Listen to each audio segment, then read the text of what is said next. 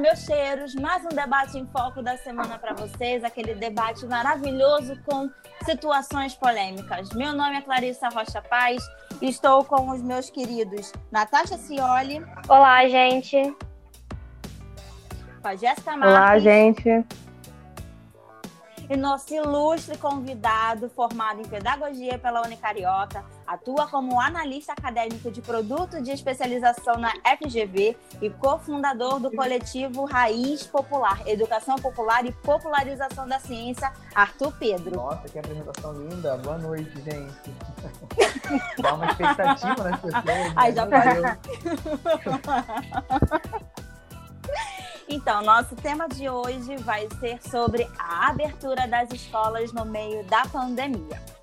Bom, para quem não conseguiu acompanhar ou só ouviu por alto, tudo começou quando Eduardo Paz autorizou na última quinta-feira, dia 1 e não foi uma mentira, a retomada das atividades normais, incluindo aulas presenciais das escolas da rede municipal e das particulares também.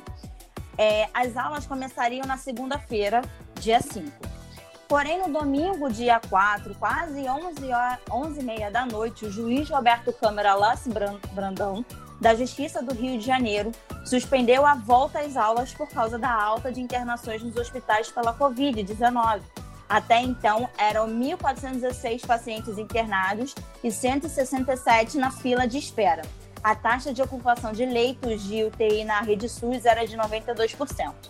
Porém, na terça-feira, dia 6, de manhã cedinho, o presidente do Tribunal da Justiça do Rio de Janeiro, desembargador Henrique Carlos de Andrade Figueira, derruba a liminar do juiz e permite que as aulas voltem a ser presenciais. Mas os pais podem escolher se os filhos vão ou não às escolas. Para quem também ainda não viu, na segunda-feira, quando saiu essa liminar, que o juiz é, impediu que tivesse as aulas, muitos pais, muitas crianças foram à escola e se depararam com a escola ou aberta, mas sem, sem aula, ou fechada e não entenderam praticamente nada. Então, já deixo isso, esse debate para vocês.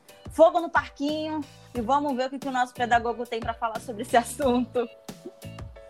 É, é, é, um assunto muito difícil, né? Porque quando a gente fala de, de abertura de escolas, a gente tem um, um cenário muito, muito diverso né, no Brasil. A gente tem muitos Brasis dentro do Brasil e as escolas elas acompanham esse cenário, né?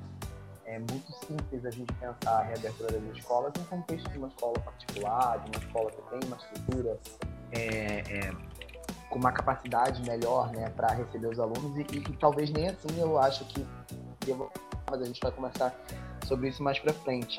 Mas a gente precisa nesse debate ter essa clareza de que há, há uma, uma duplicidade de realidades muito grande e a gente precisa, então, enquanto instituição é, é, educacional, contemplar todas essas realidades. Tu, você acha que antes de começar as aulas, professores e toda a administração do colégio deveriam ter sido enquadrados na vacinação prioritária? Eles deveriam é, ter essa prioridade agora nesse momento de vacinação? É, eu acho que é, é, isso é fundamental. Primeiro porque a gente precisa lembrar que a educação ela é uma, uma, uma instituição é, muito é um pilar muito grande para a sociedade que ela vem segurando a onda da pandemia durante muito tempo, né? Durante quase toda a pandemia.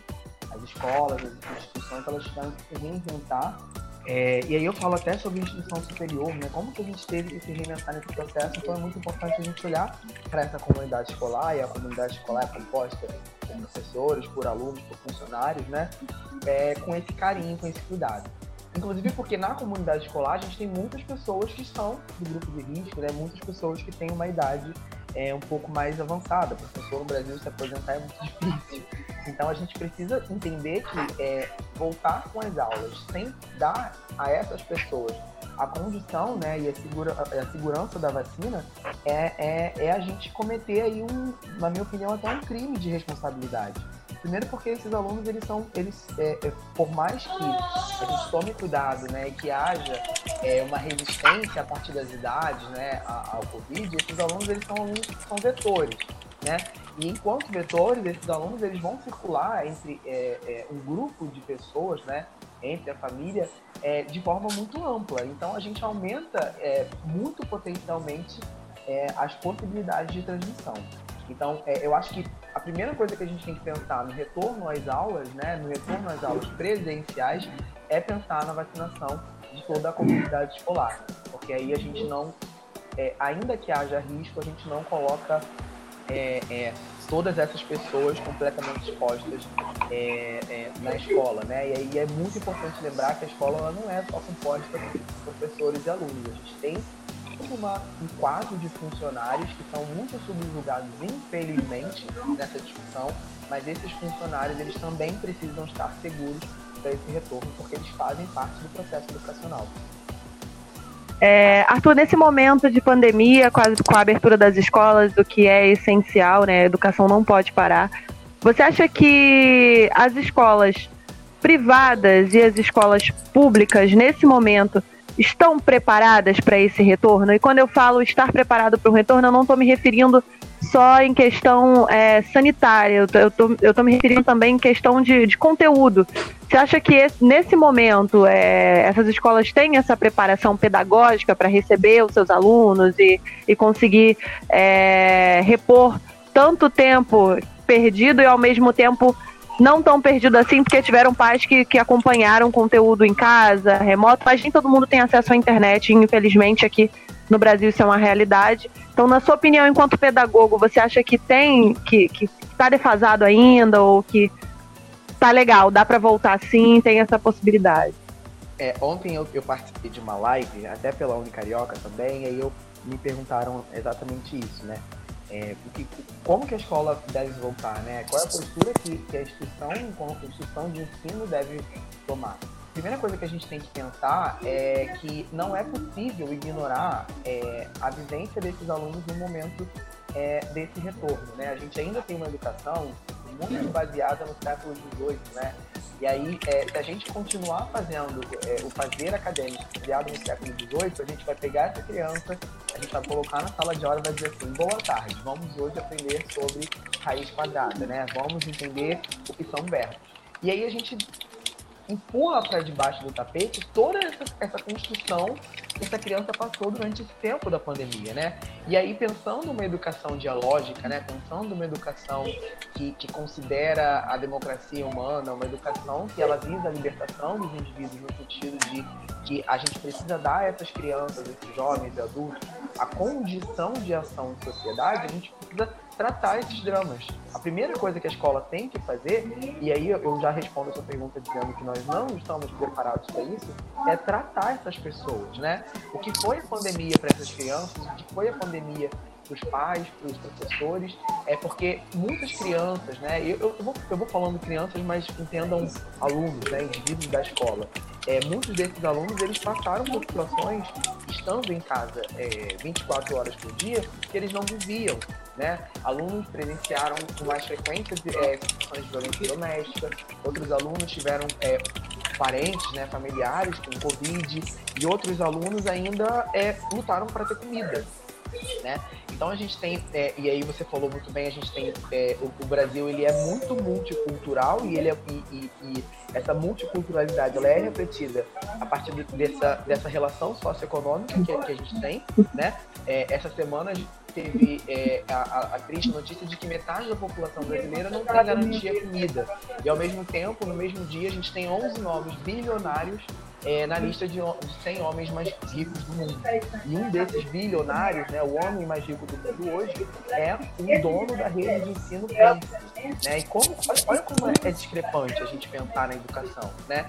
O, o, dono de uma rede de ensino, ele hoje é o homem mais rico do Brasil, e escolas dele foram fechadas, funcionários foram demitidos.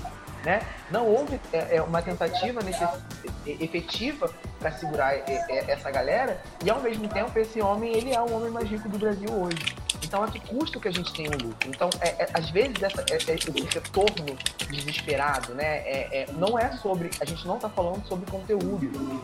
essas escolas não necessariamente estão preocupadas com o conteúdo que essas crianças vão, vão aprender. Mas é uma questão de custo, é uma questão de lucro, né? É uma questão de manutenção comercial. Então, a escola ela precisa parar, respirar fundo e refletir junto com esses alunos, junto com esses professores, é, o que foi esse processo. A gente está falando de alunos que estão há mais de um ano fora da escola. Não dá para voltar do jeito que era. Não dá. A gente não, não tem como ignorar tudo que aconteceu. Então, eu acho que é, é, é estruturalmente a gente não está preparado e pedagogicamente a gente precisa é, se organizar, tá? É, algumas escolas, alguns professores, eles têm tido essa postura, né? É, é de, de, de, tentar é, trabalhar essas, esses saberes, né? Essas vivências de forma sistematizada. Mas o que acontece, que a gente sabe que acontece é que no dia a dia, para a maioria da, da, das escolas, né, dos professores, isso não vai acontecer. Né? A gente vai pegar o aluninho, vai colocar ele sentado e vai ignorar tudo o que aconteceu. Então a gente precisa, nesse momento, rever toda a nossa estrutura educacional.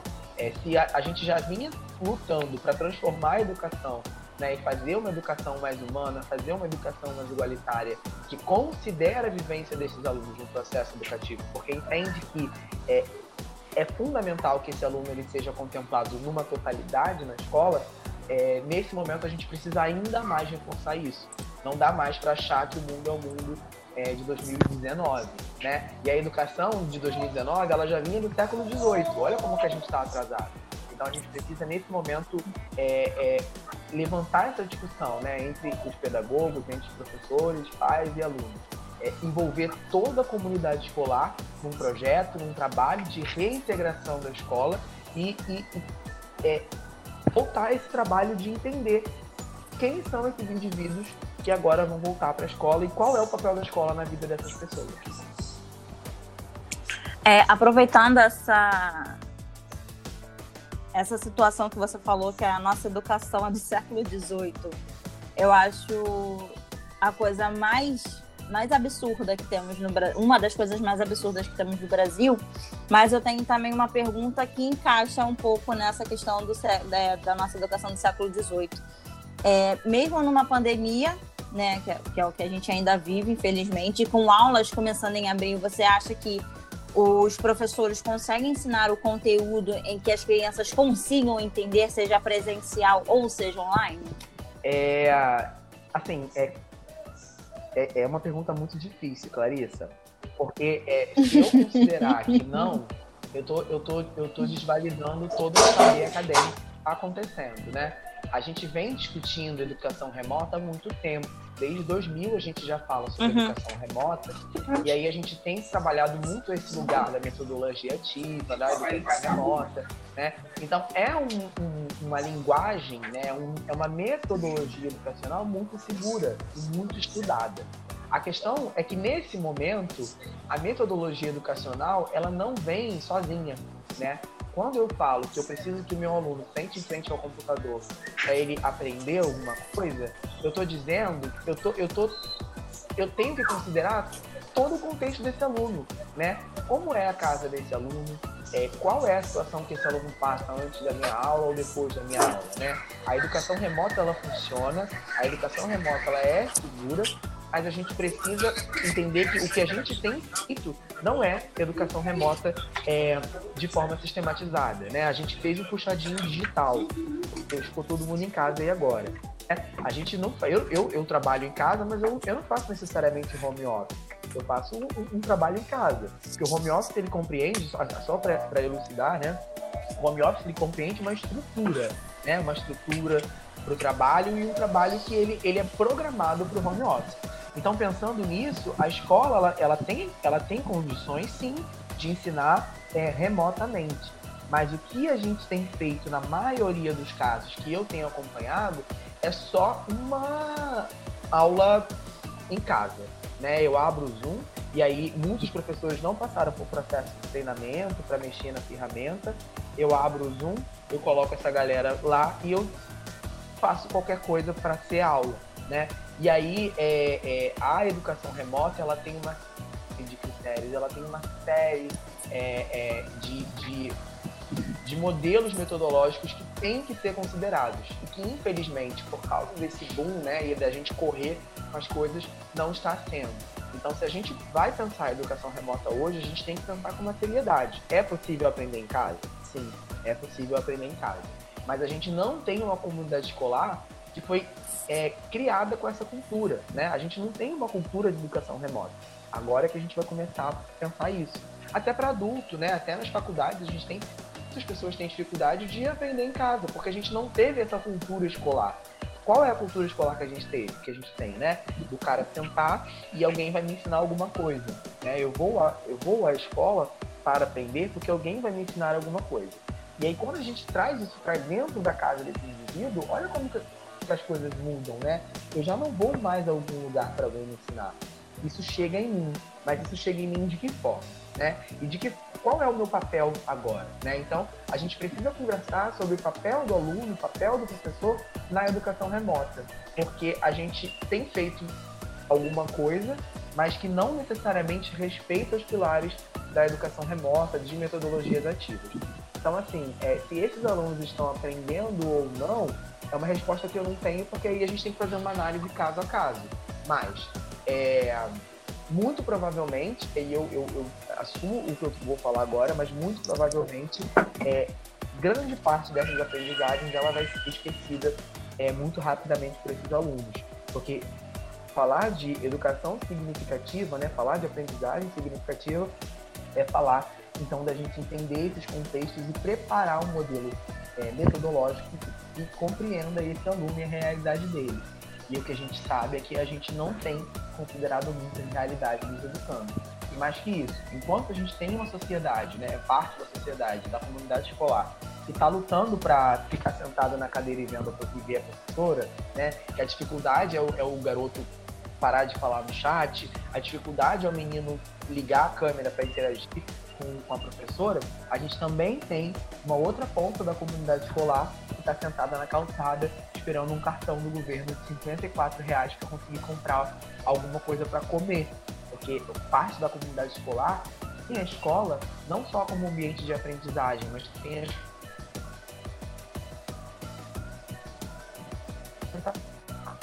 sobre ensino remoto, né, sobre é, metodologia ativa, sobre é, é, letramento digital, alfabetização digital, a gente precisa voltar um passo atrás e olhar para esse abismo que a escola enfrenta. O abismo ele já existia, educação privada, educação pública já vinha já, já, já tinha esse abismo há muito tempo.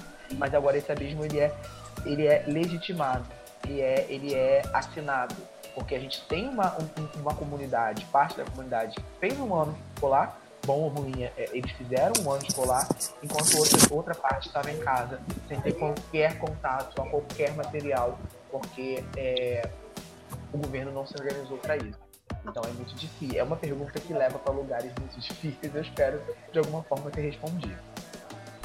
É, foi importante você tocar nesse assunto do, da dificuldade do ensino remoto, porque eu sou estudante, eu sou universitária e eu estudava presencial, então para mim foi um foi meio que um baque entende? Porque eu estava acostumada justamente a essa rotina de ir para a faculdade, sentar, assistir a aula do professor, explicar, interagir, levantando a mão.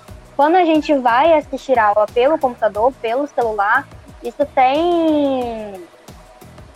É, tem uma perspectiva diferente, né? Porque você tem que esperar para poder abrir o microfone, você tem que apresentar e mesmo assim ainda tem aquele nervoso, né? Porque alguém na sua casa pode falar, a internet pode cair, o microfone pode não pegar. E dentro dessa situação, você acha que a, re, a reabertura das escolas agora, nesse momento, pode atrapalhar o aprendizado desses que têm pouco ou nenhum acesso ao ensino remoto? Ou você acha que pode ser estudado uma forma de igualizar entre esses alunos que têm acesso e aos que não conseguem ter? É, a, a, é, é, essa é uma questão muito política, né? É, depende muito da intenção daquele que faz é, a educação, né? Será que a vamos, será que assim a, a elite está bem preocupada mesmo se aqueles que não têm acesso à educação vão aprender ou não? Acho que não. A questão é a seguinte: é, é, você falou muito bem, a gente, a gente é criado numa cultura, né? Uma cultura de aprendizagem. E nós, a nossa geração, ela não, ela agora tem tido contato com essa cultura de aprender em casa, né? É, talvez as crianças de hoje, elas daqui a um tempo tenham uma, uma facilidade maior para aprender em casa, porque elas vão crescer agora dentro dessa estrutura, né? Dentro desse fazer acadêmico é, a partir do ensino remoto. Mas a gente. É, os desafios são, são no lugar de entender isso do ensino remoto, né? entender o que isso influencia para a aprendizagem e entender quem não tem acesso a nada, né? Quem não tem acesso ao computador, quem não tem acesso ao celular, como que vai ficar nessa ponta? E aí a gente vai pensar sobre qualidade de ensino. Como é a qualidade de ensino presencial e qual é a qualidade de ensino remoto, né? E aí mais ainda, você perguntou se a escola, é, o retorno às aulas presenciais, ele pode prejudicar o processo de aprendizagem desses alunos que estavam é, começando talvez a se adaptar ao ensino remoto. É, acho que não, mas eu acho que a gente não pode é, ignorar é, toda essa todo esse aprendizado que essa criança teve, né? É, é, é, não dá também para pegar agora, a gente botar na, no, na, na, sala de aula presencial e ignorar todos esses processos, toda essa tecnologia que esse aluno teve contato, né? Se eu voltar para o quadro branco, escrever um monte de coisa e falar copia aí, eu estou voltando para o modelo que não funciona há muito tempo. Eu preciso agora, o que a escola precisa agora é uma forma de entender como aliar as tecnologias educacionais, né, e todas essas ferramentas ao ensino presencial. E aí a gente vai falar de metodologia ativa. Como que eu, enquanto professor, eu posso aliar a tecnologia na minha sala de aula presencial, né? Como que o meu aluno ele vai é, voltar para a escola e, e não vai perder essa ideia de que a casa também é um lugar de aprendizagem né? Antes a gente tinha aquela coisa do vou à escola, vou aprender, sair da escola, acabou. Voltou às, às aulas. Oi, Arthur, desculpa, aí minha internet caiu. Não, tudo, tudo bem, tudo bem. É... Só falta a Jéssica. Mas então, eu tava falando pra Natasha agora que você tava comentando sobre alguma coisa que agora eu não lembro. Ah, é, a Jéssica voltou. Voltei. sobre alguma coisa que você tava co comentando e bem encaixava com com uma entrevista que eu fiz com a minha prima hoje mais cedo, que ela não, não ia poder participar, né? Uhum.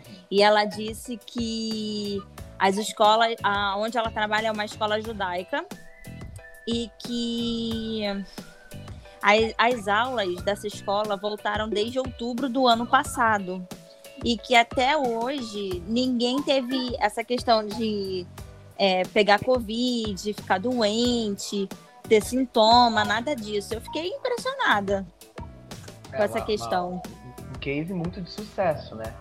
Sim. E aí você, você imagina a estrutura que essa escola dispõe, né? E, e o rigor que ela coloca a, a, as medidas, né? Que bom. Mas a gente sabe que, infelizmente, não é, não é uma realidade. Em todas as escolas. É. Queria te fazer uma pergunta. Rapidinho, é... Jéssica. O que você estava falando, Arthur, você terminou?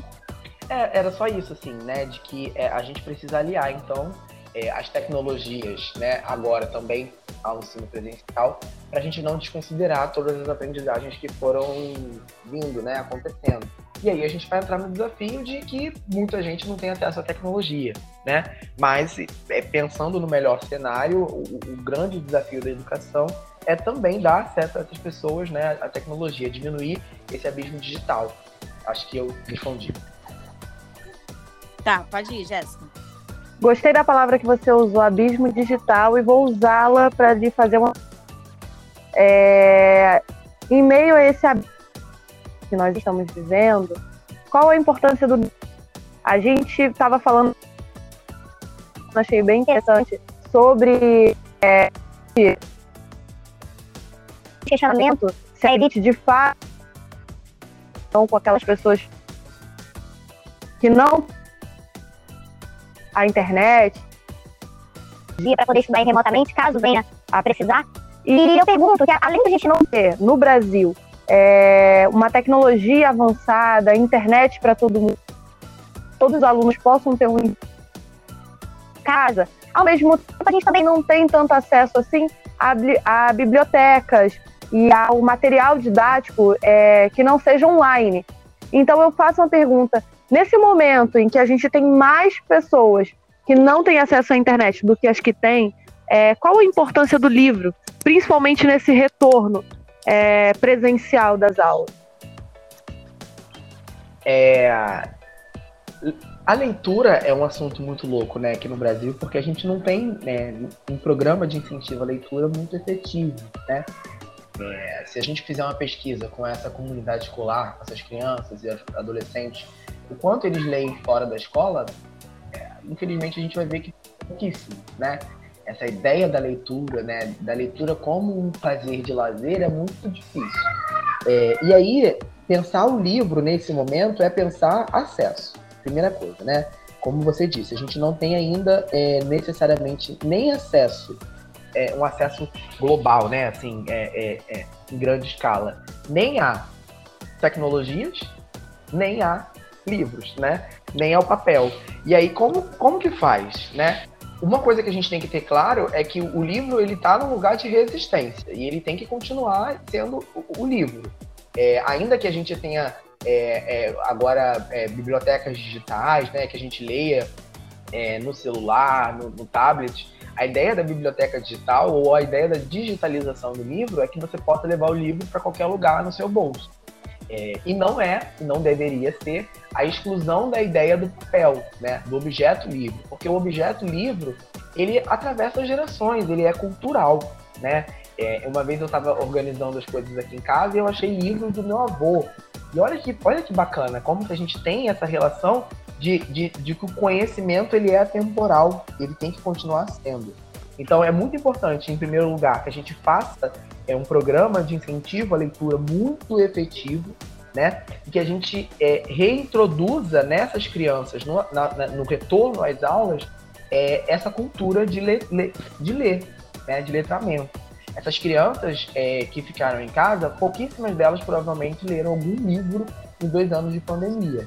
Elas, quem tem acesso a, a celular ficou lá no TikTok, né, nas redes sociais, é, viram filmes e séries, com certeza, mas provavelmente pouquíssimas delas leram um livro é, didático inteiro. Né? E se a escola ela voltar só com livros é, é, é, paradidáticos, né, que são os livros é, de conteúdo, a gente só vai reforçar essas crianças o não incentivo à leitura. Que aí a gente vai voltar para aquela ideia da leitura chata, né? Abre o livro na página 20 e responde aí as questões.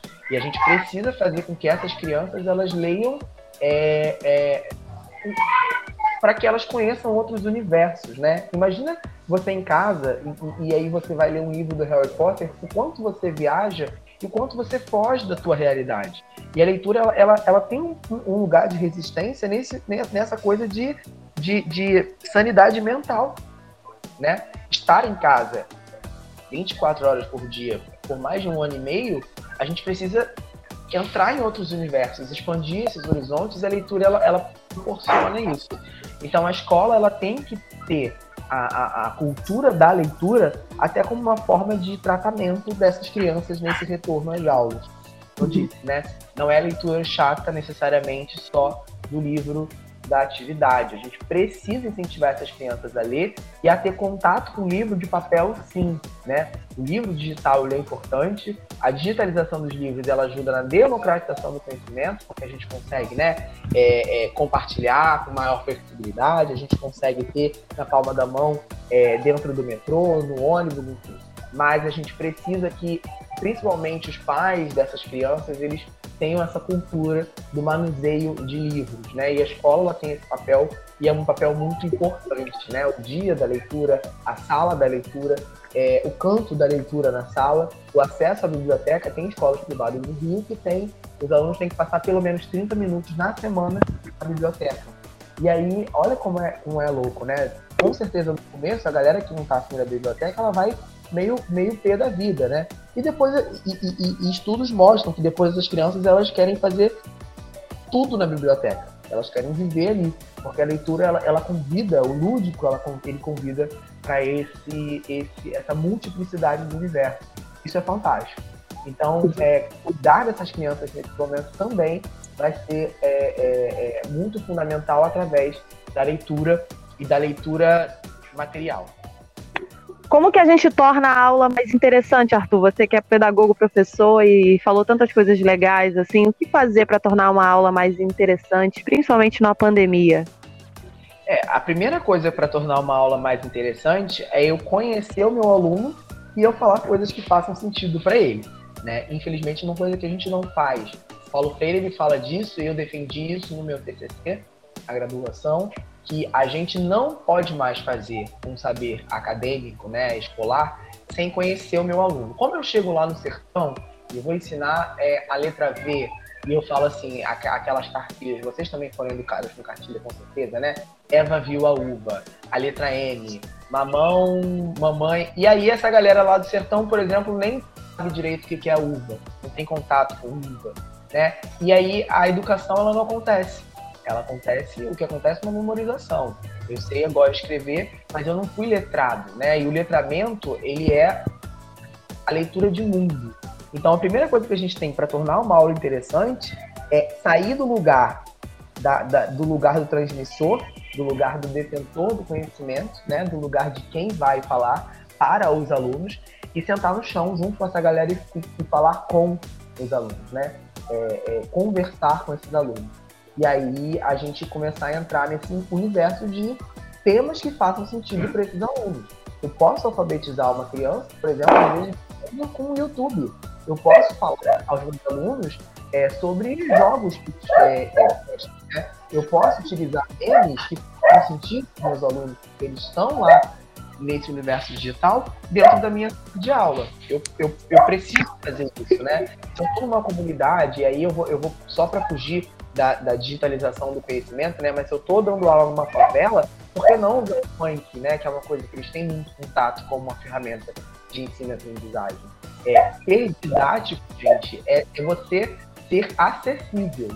E, infelizmente, a gente tem uma série de profissionais né, que não são didáticos porque eles não querem investigar a vida desses, desses educandos. Né? Quando eu entro numa sala de aula, até no ensino superior, e eu falo assim, é, boa noite, vocês leram lá o material e agora eu vou falar qualquer coisa aqui, eu fico meia hora falando, você fica meia hora ouvindo, faz uma anotação, eu falo a aula está encerrada, boa sorte aí. Né? Isso não é uma aula atrativa, isso não é nem aprendizagem significativa. Ludicidade, ela vai ao encontro da, da acessibilidade. Eu posso, eu, eu preciso ser acessível aos meus alunos para que a aula seja interessante. E aí eu tenho que trazer esse aluno para o desenho pedagógico, né? Eu tenho que é, dar a esse aluno condições, inclusive, de participar do planejamento. Por que não? Né? Por que não ele, ele influencia, é, é, porque ele não pode influenciar né, o meu desenho pedagógico? A gente geralmente tem aquela coisa de, nas escolas, né? Fazer reunião de COT no começo do ano, tenho lá, sei quem são os meus alunos, né? Recebo a pauta da minha turma, e aí eu sento, a professora senta e faz desenho de todas as aulas. Olha como é que esse planejamento é um planejamento duro, feio. O planejamento ele tem que acontecer previamente? Sim, mas ele tem que ser flexível, ele tem que ser vivo, porque é, o aluno vai chegar na, um dia, alguém vai chegar e vai falar assim: Tia, professora, ontem o meu vizinho morreu. É, professora, ontem eu comi uma fruta que eu não conhecia, né? E, e, aí a gente precisa considerar essas, essas falas que essas crianças trazem no desenho pedagógico. E quanto mais lúdica a aula for, é, no sentido de quanto mais acessível ela for a esses alunos, os temas que eles conheçam, por exemplo, essa parte, mais a aprendizagem vai ser significativa. Então, cada um, dentro da sua realidade, vai entender lá como fazer uma aula interessante. Mas a aula ela só, vai, ela só vai ser interessante se ela fizer sentido para aquele que está participando da aula. Né? Eu não, eu, se eu pego uma, uma criança é, é, que nunca ouviu falar é, é de, de, de, tijolo, e aí eu vou ensinar, é, às vezes, é, formas geométricas de tijolo, o cara vai dizer, ah, beleza, não sei nem que que seja um tijolo, vou aprender qualquer coisa aqui, e tudo bem. Né? Mas eu posso fazer, é, ensinar formas geométricas, por exemplo, considerando a vivência deles. E, e, o universo deles, né? Olhe para o seu mundo, olhe em volta, olhe na sua casa e vamos descobrir então que formas são essas. Vamos brincar com a realidade dos alunos. Vamos brincar com o universo que eles fazem parte, porque isso faz com que seja acessível. Quanto mais acessível, mais significativa é a aprendizagem. Alguém tem alguma pergunta? Porque eu tenho uma pergunta. Hum, eu tenho uma, mas é, complementando o que a Jéssica falou e o que ele falou agora. Mas se quiser, pode fazer essa pergunta primeiro. É, no caso, eu, ia eu quero perguntar para o Arthur é, se com essa, vamos dizer assim, uma revolução em como o professor vai educar, vai letrar né, os alunos, é, se eles estão dispostos a, a, aprender esse novo mundo, que é um mundo digital. Né? Não que as crianças não vão poder pegar um livro físico, sentir aquele cheirinho de livrinho novo, mas é, a gente tem inúmeras maneiras de ensinar, como você disse, é, através de YouTube, através de desenhos, através de música, através até mesmo de teatro. Mas eu quero saber se, assim, na sua visão como pedagogo. Alguém caiu, peraí. Ah, foi a Jéssica. É, na, tua, na sua visão como pedagogo, você acha que os professores é, estão hoje dispostos é, a aprender, a ensinar com esse, esse novo mundo que a gente vive? É uma dificuldade, há uma dificuldade muito grande para isso, nesse, nesse lugar, né? Porque é, a gente tem uma geração de professores que foi educada, que foi criada para ser o, o, não sei se eu posso usar essa palavra, mas o fodão, né? O, o sabichão. Pode usar. É, e aí o cara, é, ele, nem, ele nem considera que ele pode estar ultrapassado. Né? A gente tem ainda, infelizmente, essa soberba né, em muitos professores em dizer, não, eu sou o cara e aí ninguém vai me influenciar é, diretamente.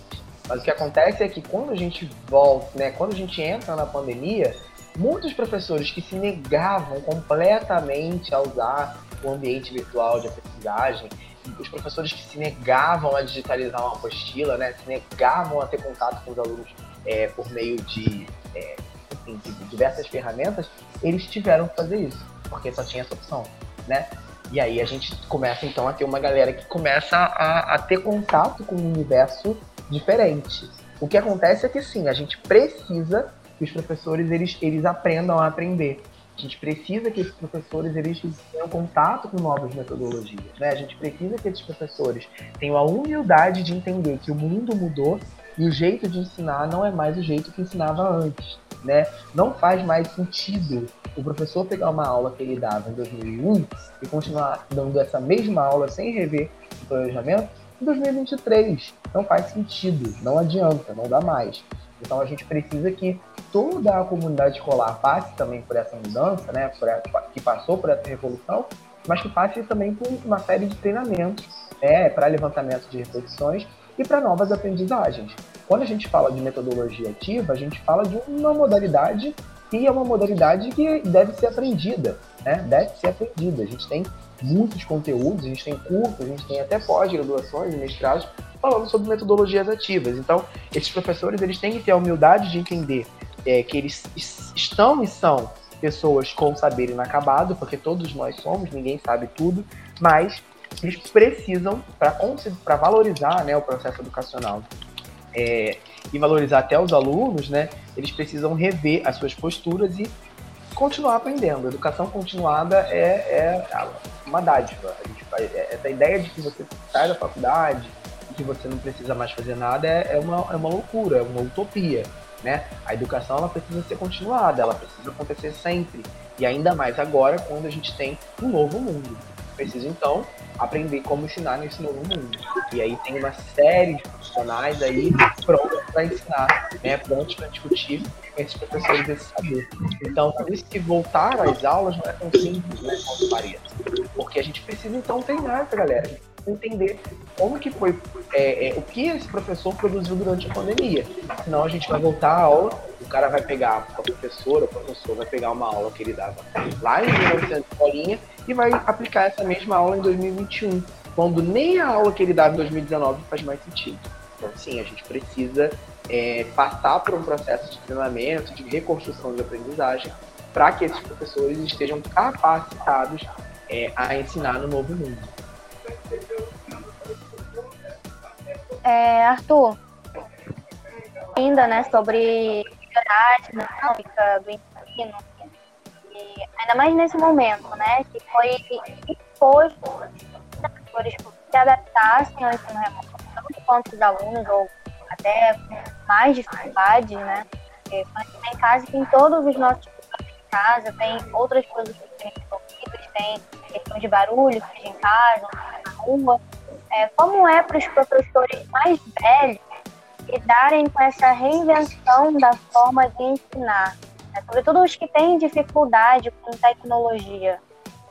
Eu vou dizer que eles, eles estão dando aula. Assim, eles estão dando aula né, na, naquela coisa da gíria do aulas, né? Esses professores mais velhos, é, pelo menos os que eu tenho visto, são os mais dedicados a aprender é, é, essa nova linguagem de ensino. A gente tem na Unicarioca uma professora que fez secretária de educação, ela tem mais de 60 anos de sala de aula, ela tem, sei lá, 80 e poucos anos, 60 e poucos anos, e ela nunca tinha usado o, o, o portal da Microsoft, ela nunca tinha usado Teams, ela nunca tinha usado Zoom.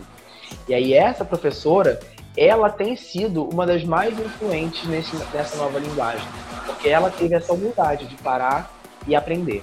Então, é, o que acontece é que a galera mais velha, né, que, que, que tá, é, que não tinha tanto contato, né, com essa, com essa modalidade, tem sido, sim, muito mais disponível a aprender do que uma, uma geração mais nova, que tem essa soberba do que eu já sei tudo, né? Eu, eu, eu, eu vi, e tem na internet vários relatos disso, né, de alunos que, que de, de filhos, né, que os pais pediam para ajudar e aí foram ensinar lá. Ah, é, a minha mãe estava com problema para abrir o Zoom, eu fui ajudar. E aí até brinca, né? Com meme, brinca com, com a coisa da câmera.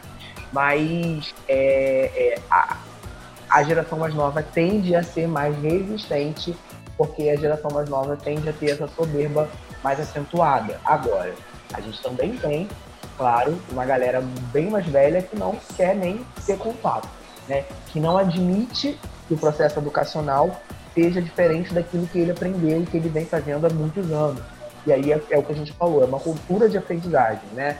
É, é, tem isso, de ter gente que vai falar assim, não, eu não vou, não vou ensinar, é, não vou falar para um computador, não vou fazer isso, não sei fazer isso, né? E aí, se essa pessoa ela também não se predispõe a aprender, pode ser que ela tenha realmente essa cultura de aprendizagem muito enraigada e que ela não realmente ela não está tipo, aberta para essas outras linguagens. Mas é, a galera mais velha que eu tenho visto do, as pessoas, ainda com toda a dificuldade que tem, né, e com todas as imperfeições que apresentam, claro, todo mundo tem sido mais disponível e aberta para essas novas linguagens de aprendizagem, porque é uma novidade para eles também, né? Para a gente já não é tanto, mas é uma novidade. E aí, novidade geralmente empolga a gente. Eu acho que eu não sei se eu respondi, mas. Respondeu tanto que a gente ficou bem desnorteada. Porque eu, eu vou falando e vai vindo, e aí daqui a pouco tá tudo perdido. Tá certo. Tá, só para continuar nesse, nesse segmento da, da tecnologia, né, da, da tornar as aulas mais dinâmicas, essa questão do, dos professores em ter que falar para um computador, para a câmera do celular, impõe alguma dificuldade neles para conseguirem melhorar o ensino remoto? Ainda mais que muitos alunos têm vergonha de abrir a câmera, ou então de manhã bem cedo, a pessoa não quer aparecer com a cara é, lavada, cara inchada de sono e poder interagir mais com o professor. É, é muito difícil, né? O que a gente tem visto é que há um abandono ao professor, né? Às vezes cara entra numa sala e ninguém abre a câmera, ninguém interage e o cara fala, fala, fala e vai embora sozinho. É. O que também acontecia no, no, presencial, tá, gente? Assim, às vezes a gente entra na sala de aula e ninguém fala nada e você passa a aula inteira naquela provocação do e aí, gente, alguém tem alguma coisa para falar? Alguém tem alguma pergunta? Ninguém fala nada e segue o. É, então tem essa dificuldade sim, né? E eu entendo a posição dos alunos também, né? Nisso, de que ah, às vezes eu não tô afim mesmo de abrir a câmera, ou quando. É, e aí o ensino remoto traz isso, né? Às vezes eu tô no meu quarto, deitado, é, ou tô, tô na cozinha e aí eu vou comer alguma coisa enquanto a aula tá rolando. É, mas é uma, é uma novidade para a educação, né? A gente antes separava o momento de aprender na escola e agora o momento de aprender ele está diluído, né? E aí enquanto você está assistindo uma aula, você pode parar para comer alguma coisa, sua mãe te chama, e aí, e aí às vezes a câmera fechada e o microfone é, desligado é, vem nesse sentido. Mas assim, é até um apelo, né? A gente precisa ser mais empático com os professores que estão se esforçando de alguma forma para fazer essas aulas online. Não é simples, não é fácil para ninguém, tá? Então, é, é ainda que é, é, é, se é ruim para o aluno, é ruim para o professor também. E aí, às vezes, essa interação traz uma, um tom humano para essa, essa aula, né, para esse processo educacional. Porque realmente, às vezes, parece que a gente está falando com uma máquina e beleza, tudo bem. Né? E, e não está tão bem assim. A gente pode é, humanizar a educação remota. E aí, o desafio de humanizar a educação remota é um desafio muito grande e que vai fazer com que ela faça mais sentido.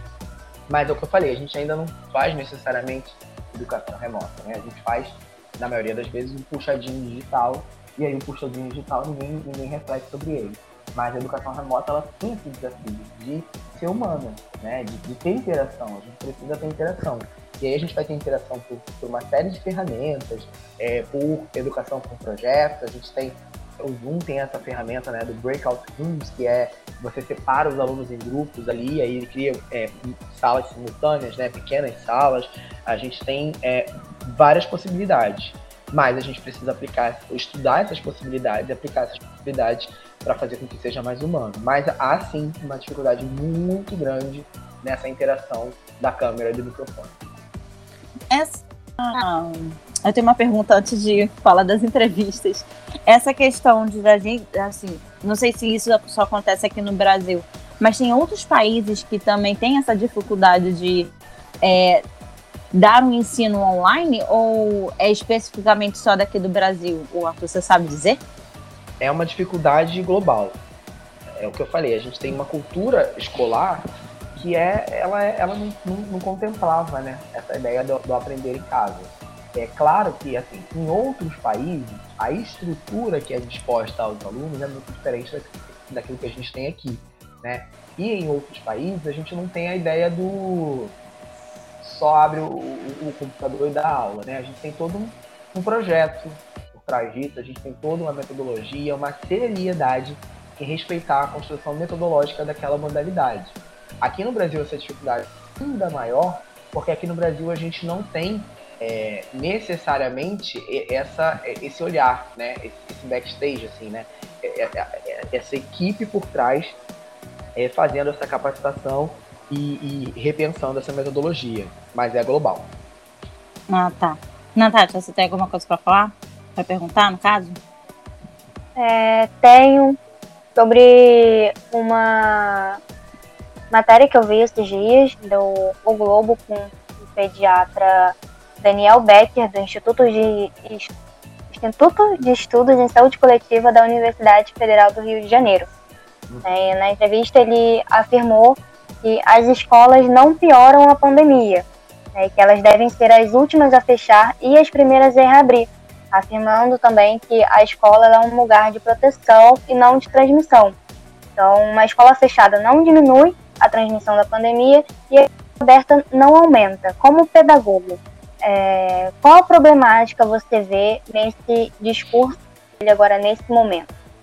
É, é, eu vejo como um discurso muito oportunista, né? muito sensacionalista. Né? Porque se a gente pensar que é, o contato com outra pessoa já me coloca em risco, a escola aberta é óbvio que pode sim aumentar os riscos de transmissão. Senão a gente não estaria fazendo lockdown, né? E, e, e o governo não estaria tentando aí uma série de medidas para manter as pessoas em casa tendo contato com o mínimo de pessoas possível. Essa fala do que a escola tem que ser é, as últimas a fechar e as primeiras a abrir, ela é uma fala muito oportunista porque ela não considera necessariamente o papel da escola, tá? Eu entendo que a escola é um lugar de proteção e a escola é um lugar de sobrevivência. Muitos alunos estão sem comer porque eles não estão indo à escola. Nesse sentido, seria excelente que a escola fosse a primeira a abrir. Mas a responsabilidade de diminuir os, os impactos da pandemia não é da escola, é do governo. Né? E aí a gente tem que transferir a culpa para quem é a culpa. Porque é muito fácil a gente abrir a escola, é muito fácil a gente colocar sobre a escola essa culpa e dizer, ah, não, a escola tem que ser a primeira a abrir porque a sociedade precisa passar por um processo educacional. Sim, sociedade precisa passar por um processo educacional. Mas a gente sabe que não necessariamente a escola precisa estar aberta para isso se a gente não está fazendo um processo educacional seguro com essas crianças e efetivo com essas crianças em casa, aí a culpa é outra culpa. É mais uma vez a gente dá a culpa a de quem é a culpa. é, a escola aberta é, um, é uma, uma falácia, né? De que a educação só acontece na escola.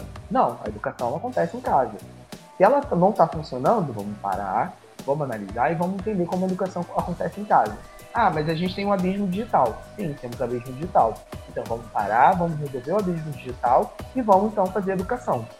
Entende? Ah, mas aí o aluno ele, ia para a escola para comer. Sim, ele ia para a escola para comer. Por que, e por que, que o governo ainda não deu condições seguras para que esse aluno tenha alimentação em casa? Né? É, ah, mas, e aí assim, a gente tem que, tem que olhar para esses problemas primeiro. Né? Não dá para culpar a escola e colocar a escola aberta como se a escola aberta também fosse resolver todos os problemas da vida dos alunos. Não vai, não vai. Né? É, a escola aberta é, é, é maravilhoso? É, eu, eu, quero muito que as aulas voltem em algum momento, mas é, isso precisa ser pensado, gente. Isso precisa ser seguro para esses alunos. Porque não é só abrir a sala de aula, como a gente já falou aqui, não é só abrir a sala de aula, sentar todo mundo na cadeira. Hoje vamos falar sobre formas geométricas. Não adianta, não adianta. Isso também não vai ser aprendizagem, aprendizagem significativa que ele já não está tendo em casa. A escola ela precisa abrir quando ela estiver pronta para isso e ela precisa ser repensada, ela precisa ser reestruturada. E aí é, não dá para expor toda uma comunidade escolar. A gente tem muitos alunos, muitos professores, muitos funcionários envolvidos e são pessoas muito importantes para a gente olhar. Se a gente não está conseguindo é, controlar a situação da superlotação nos transportes públicos, com boa parte da população trabalhista em casa, imagina com a escola né, aberta. Imagina é, quando a gente voltar com, essa, com todas essas pessoas para a rua. E, os alunos pegam ônibus, eles vão pegar, muitos alunos pegam ônibus, muitos alunos fazem é, viagens longas para chegar à escola, e aí a gente precisa pensar nisso. Né? A escola, sim, ela tem que ser a última a fechar quando ela puder é, ter condições de permanência é, é, é estar, em, em, estar aberta.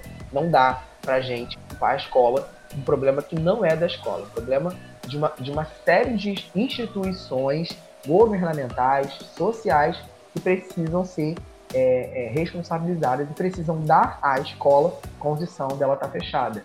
Né? É, é, é, isso, a gente precisa dar à escola condição dela estar fechada, dando aos alunos condições de aprendizagem, dando aos professores condições de ensino, dando aos funcionários condições de sobrevivência.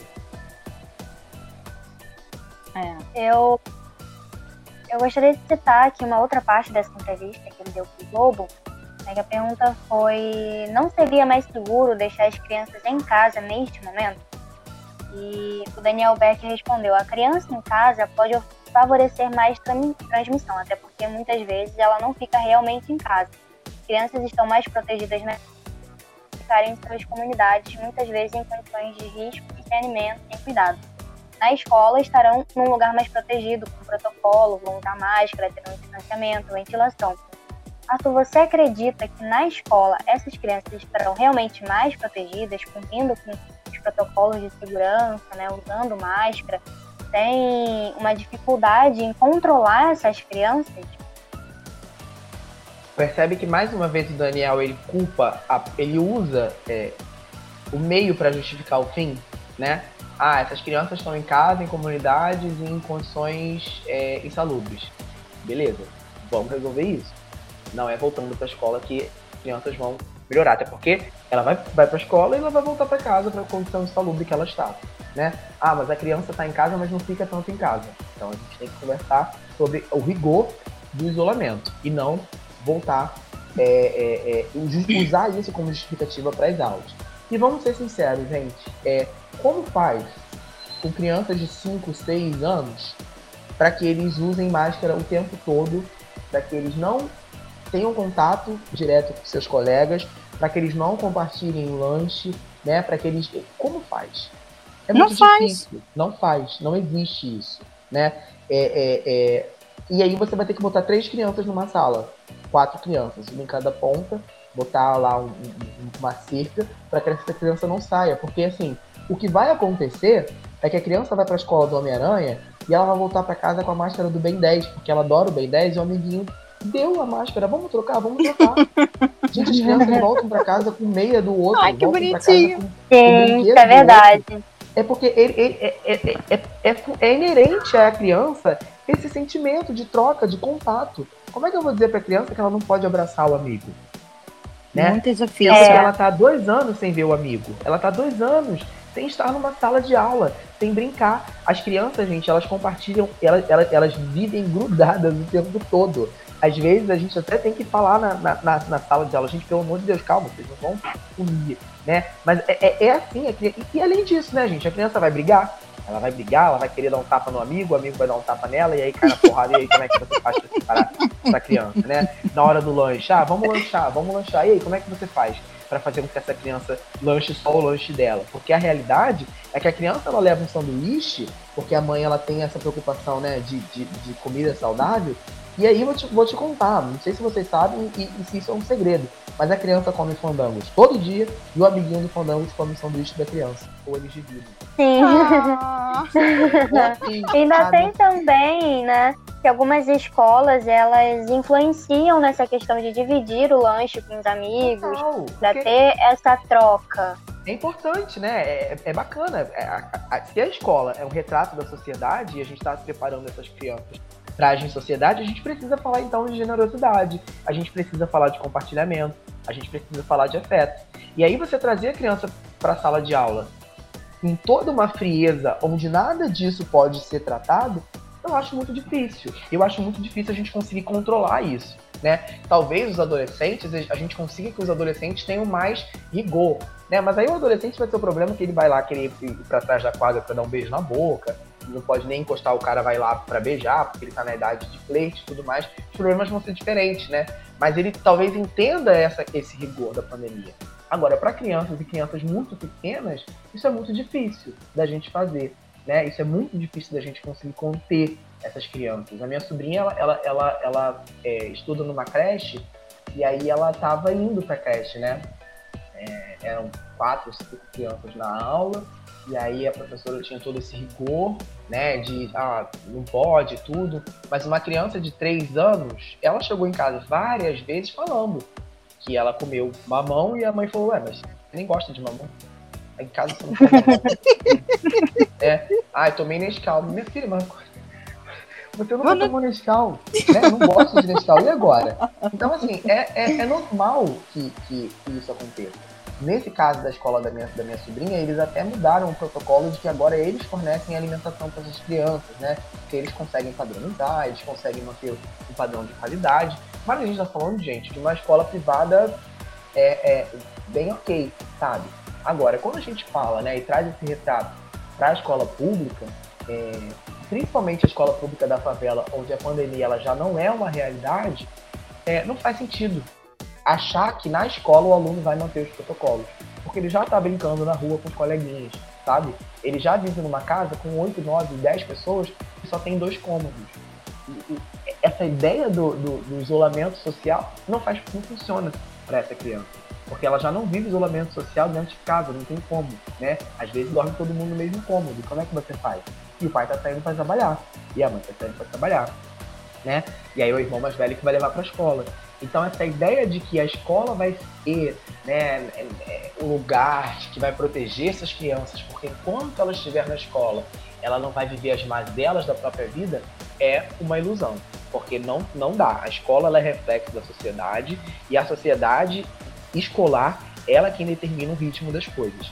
E aí não vai ser um ou dois ou três professores que vai conseguir conter essas crianças, esses adolescentes, para aquilo que eles bem entenderem. A gente pode até conseguir mesmo, todo mundo use máscara, a gente pode conseguir que todo mundo fique distanciado, a gente pode conseguir que todo mundo é, é, não, não tenha contato. Mas se isso vai ser é, o melhor para essas crianças, eu sinceramente, falando pessoalmente, não sei. Eu prefiro que a gente garanta que essas crianças tenham é, todas as possibilidades possíveis é, de forma segura no momento certo. E agora realmente não é o momento certo, na minha opinião. É, você falou uma coisa importante, né? Que é, essa relação do, dos pais estarem trabalhando, né? Os irmãos estarem trabalhando.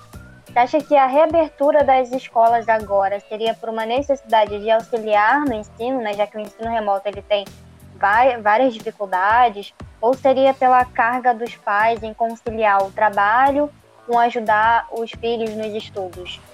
É, é muito, é muito, é muito difícil, porque tem gente que realmente, assim, ah, voltou a trabalhar, e aí não tem quem deixar o filho, né? E aí também a escola não está aberta, como que faz? Né? A gente tem essa realidade. É, então, assim, voltar às aulas também é interessante nesse sentido de que é, que haja essa possibilidade, né? Para o pai, para a mãe que está trabalhando, que não consegue acompanhar o estudo do filho remoto, que ele tenha ali um momento de aprendizagem sistematizado seguro. Mas é, é muito complexo, né? Porque aí a gente está falando, mais uma vez, de toda uma comunidade escolar que é influenciada.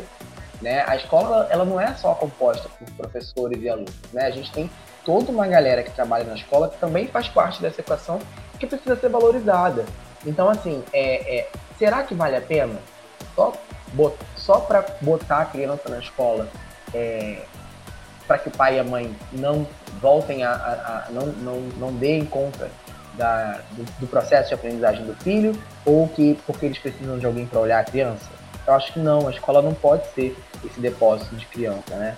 Volta para a escola eu não, consigo fazer trabalho de casa e aí você e aí a gente é, é mais uma vez o meio não pode justificar o fim.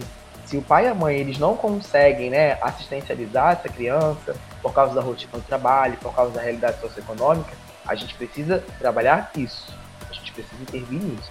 A escola ela pode fazer um projeto de conscientização do, do, dos pais sobre a importância deles fazerem parte da vida desses alunos. Né? A escola ela pode buscar formas de dar condições para que essa criança ela tenha essa assistência, mas é, a, a, gente não pode voltar às aulas porque a criança precisa estar em algum lugar enquanto o pai está trabalhando. Né? E isso acontece muito, acontecia muito no ensino presencial, com certeza, sim, mas é, o, o papel da escola não é esse. O papel da escola não é um depósito de crianças, né? Não é uma colônia de férias que você vai lá, larga o teu filho, volta, pega e vai embora. Não é isso. Então, assim, a escola não pode só voltar por cá. Esse argumento não pode ser um argumento que fundamenta a volta da escola nesse momento. A gente tem que usar argumentos técnicos, argumentos científicos de educação, né? Como que vai ser essa metodologia, como que vai ser esse processo de aprendizagem, como que vai ser é, é, essas medidas de, de isolamento, de distanciamento, de higienização, como que, e aí esses argumentos são argumentos sólidos para dizer assim, não, nesse momento a gente tem aqui todas essas esses fatores muito controlados, a gente pode voltar com as aulas. Aí sim.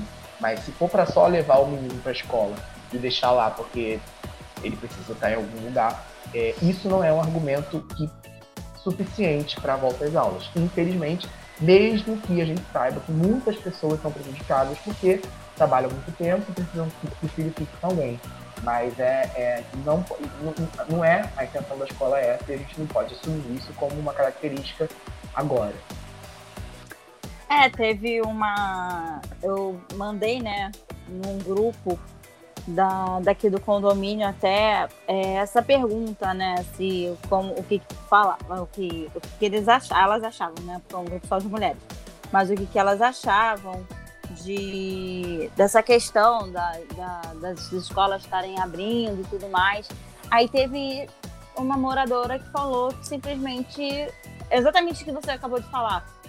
Realmente ficar com a criança, não tem com quem deixar a criança, então eles vão liberar a criança para ir para a escola, sabendo que pode correr risco, sabendo que ela pode ficar infectada, sabendo que algum professor é, pode passar mal no meio da aula e não tá. Deixa que me perdoe, mas não tá nem aí, sabe? Eu acho essa situação muito triste dessa. das pessoas, né? Terem filhos, mas não estão nem aí pros filhos. É, e, e, assim, eu vou até ler aqui que um, um professor que eu tive postou é, no Facebook esses dias uma fala. Ela dizia o seguinte, a pessoa dizia o seguinte, a nossa casa não está preparada para resolver eles para receber eles, os filhos, o dia inteiro fazendo bagunça, assim como a escola está. Olha, olha, olha que fala é, dura, né? A escola ela tem que estar preparada para receber o filho fazendo bagunça o dia inteiro, mas a casa não. Né? E aí, é, não, a gente não pode deixar que esse discurso ele seja um discurso que fundamenta a volta às aulas. A escola não é um lugar onde as crianças passam o dia inteiro fazendo bagunça e de, deixa a mãe em paz em casa. Não é isso. Não é o papel da escola. Não é um papel da escola esse. O papel da escola é educar, é ensinar, é, é proporcionar à criança nível de conscientização, nível de interação social, né? É trabalhar com essa criança pedagogicamente. Agora, se você acha, se as pessoas acham, né? Se essa pessoa, por exemplo, que falou nesse jornal, acha que é, a escola é o lugar onde o filho faz bagunça o dia inteiro, é mais uma vez a gente voltar atrás e resolver essa questão. Né? E não justificar, não, não deixar que esse argumento seja um argumento que fundamente a volta às aulas. Não é isso. Né? E a gente precisa que a sociedade ela, ela revê, repense esse olhar. Né? E, e eu achei que a pandemia fosse trazer isso, mas infelizmente não trouxe.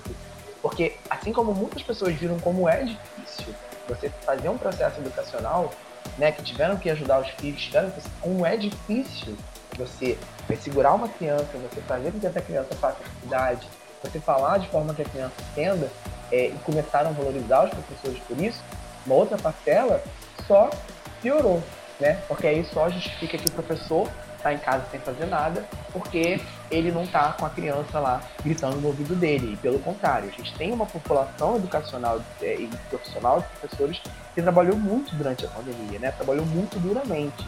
Então, é, não é um depósito de crianças, né?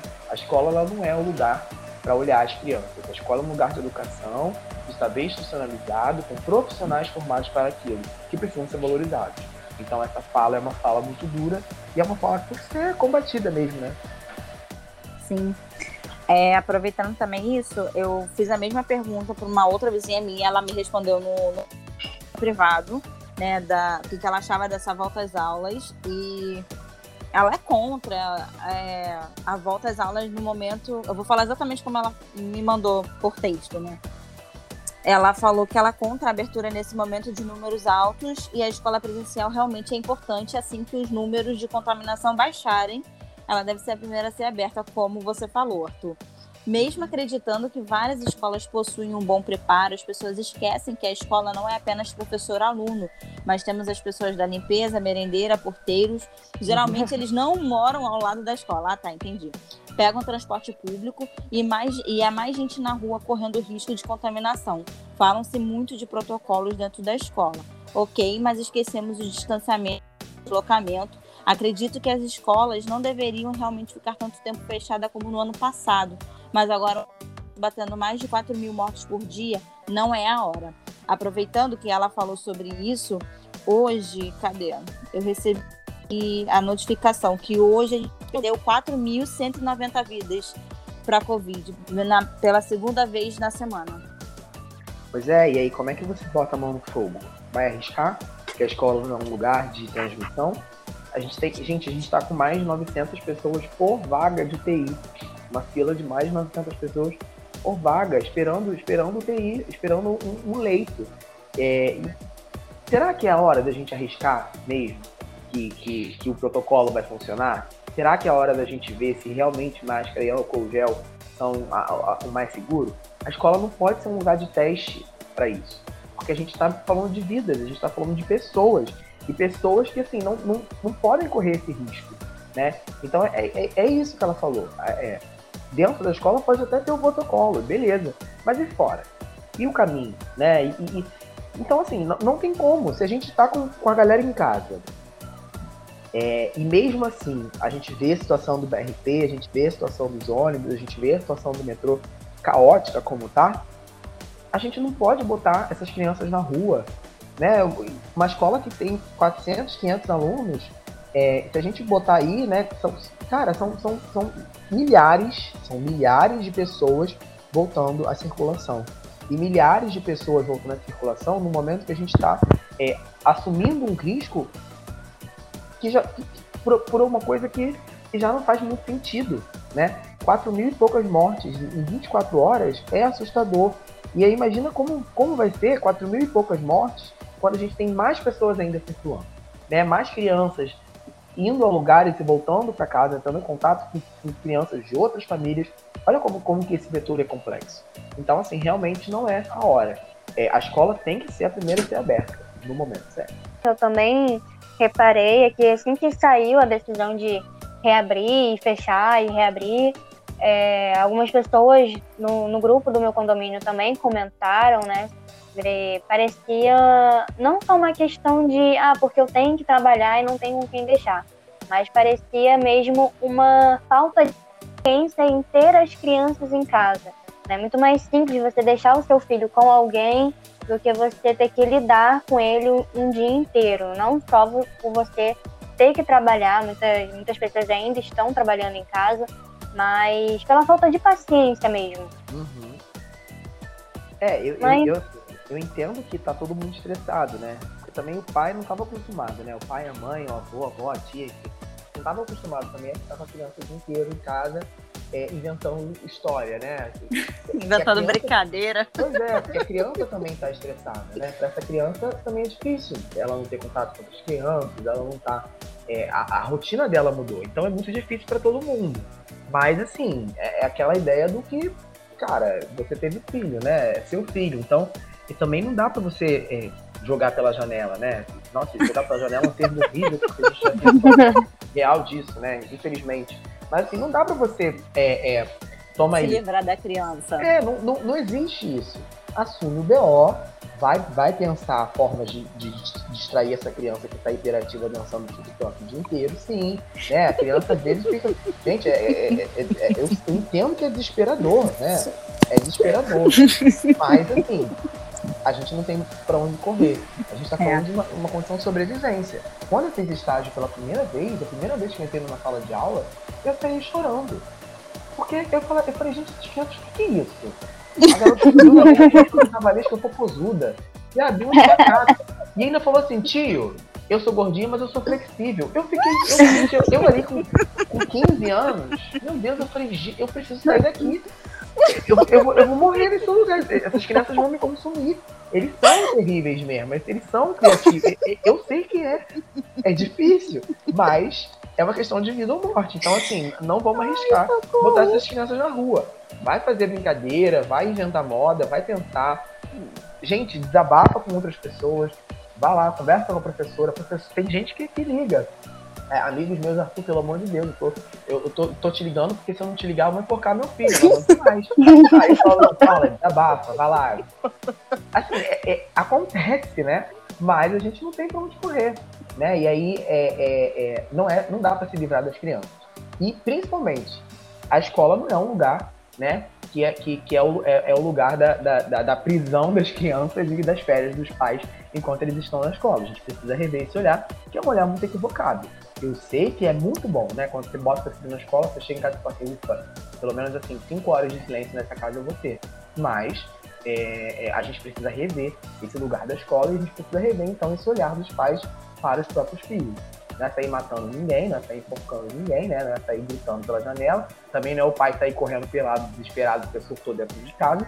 Mas é a gente, então, tratar esses dramas da comunidade escolar e, e entender né? Senta com teu filho e bate um papo.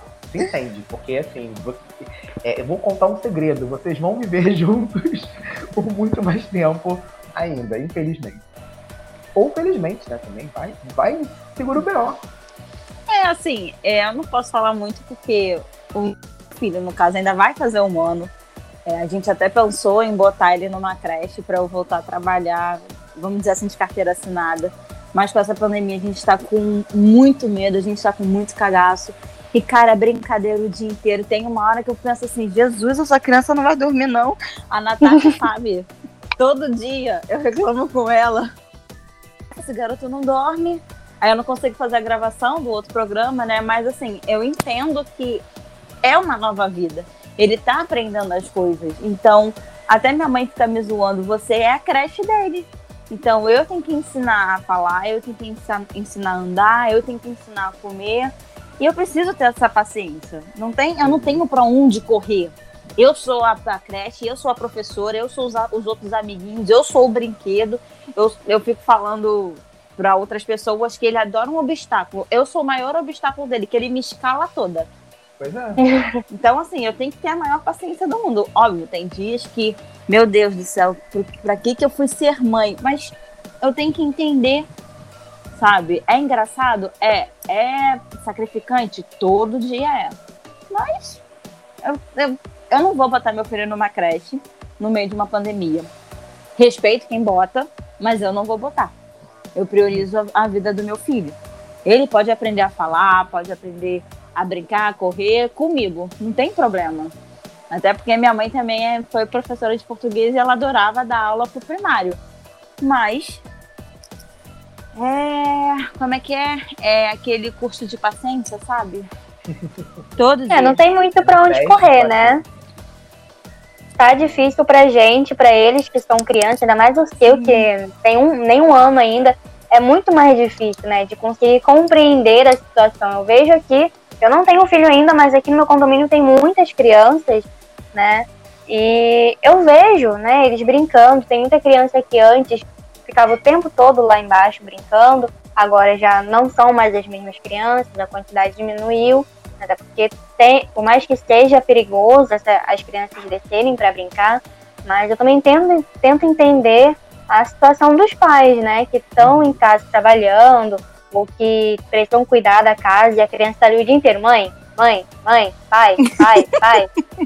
Eu fico, meus vizinhos de cima aqui, eu, eu escuto, eu fico, meu Deus, eu não sei se eu sinto pena da criança ou se eu sinto pena dos pais. É muito difícil.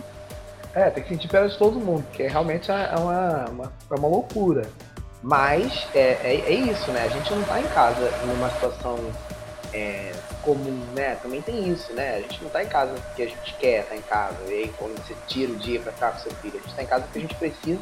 E assim, na primeira semana é lindo, tava todo mundo fazendo um monte de atividades lúdicas, né? Tava todo mundo dando bem. Na terceira semana já era um quebra-pau absoluto. E é, e, e vai continuar sendo, assim. É, é- hoje eu tava numa reunião de trabalho antes da gente entrar aqui, reunião transmitida para 600 e poucos alunos. A minha chefe tava falando, o filho dela apareceu, falando da camisa do Toy Story. E assim, gente, tudo bem, né? Ela, ela riu, desligou o microfone ali, pediu licença. Falou, galera, desculpa, mas é, é isso. Eu, já, já vi, eu já vi situação da gente estar fazendo reunião e aí a criança vai estar pelada. Mãe, fui no banheiro, acabei, vai me limpar não? E aí?